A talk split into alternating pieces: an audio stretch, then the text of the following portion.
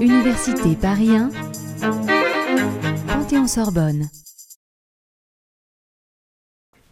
Bienvenue à ce deuxième volet du séminaire Industrie, patrimoine et culture. Nous avons eu l'opportunité, au moment de la conception de ce programme annuel, de vous parler d'emblée des machines. Ce n'est pas si commun, puisque si vous êtes des habitués de la littérature euh, historique, scientifique relative au patrimoine industriel, vous aurez constaté qu'il y ait d'abord question d'architecture euh, et d'histoire d'entreprise. Euh, par la force des choses, bien souvent, puisque les chercheurs sur le terrain découvrent souvent des usines dépourvues de machines, vides, ce qui ne les empêche pas, bien sûr, euh, de les considérer comme des supports de, la mémoire, comme des objets historiques euh, importants. Il reste que le cœur de l'industrie, c'est bien sûr l'enchaînement des procédés de fabrication, c'est bien sûr le rapport de l'homme à la machine. Un industriel vous dira que son principal patrimoine, c'est bien sûr son équipement, avant même l'enveloppe qu'il abrite son équipement et la valeur de, ses agents, de ses employés, détenteurs d'un savoir-faire particulier.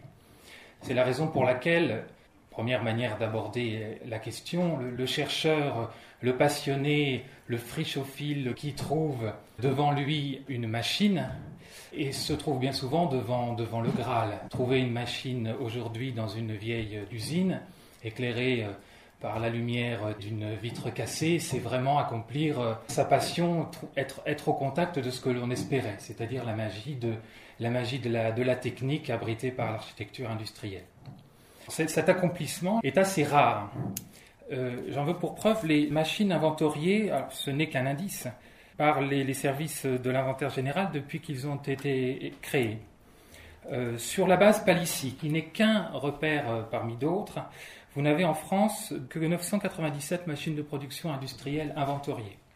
En Ile-de-France, 50 seulement.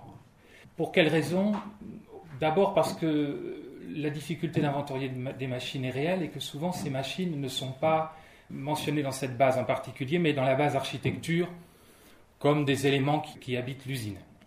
Il y a une autre raison aussi, c'est que, je vous le disais d'emblée, euh, ces machines se trouvent de fait euh, en nombre très réduit sur le terrain. Elles doivent bénéficier d'une attention toute particulière. Pourquoi?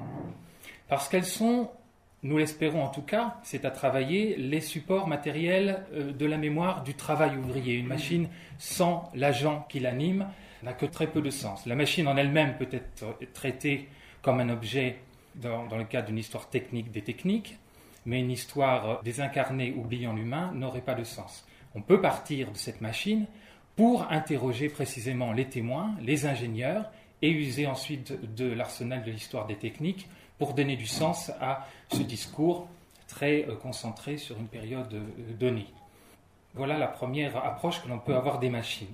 Nous avons voulu aujourd'hui y associer une deuxième approche et une troisième approche. Deuxième approche, il est toujours passionnant d'étudier les processus de patrimonialisation. Ce n'est pas parce qu'un expert a désigné une machine comme relevant du, du patrimoine industriel qu'une euh, population s'en est emparée euh, pour l'élever à la dignité de patrimoine.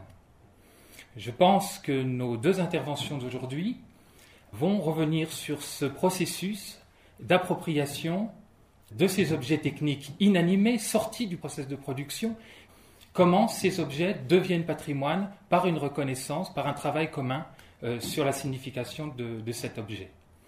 Et la troisième dimension que nous allons explorer aujourd'hui, c'est celle précisément du travail euh, des, professionnels de la culture, aider aussi des, habitants, des témoins, pour que euh, cette signification soit incarnée dans un véritable projet culturel. Ici, nous aurons deux projets culturels très, euh, très différents. L'un à Gennevilliers, avec une machine sortie de son contexte et réinterprétée par le talent de plasticien, et de l'autre côté, des machines remises en mouvement, pour certaines, euh, dans le cadre d'un centre culturel qui, présente volontairement une partie lieu de mémoire, dans lequel on va euh, directement évoquer la mémoire de l'usine. Euh, je veux parler de l'usine Leroy. Je laisse donc, pour nous présenter la variété des approches qu'ils ont, qu'ils ont eues à propos de ces machines, la parole à M. Gonéry Libouban, directeur de la culture de la ville de Gennevilliers.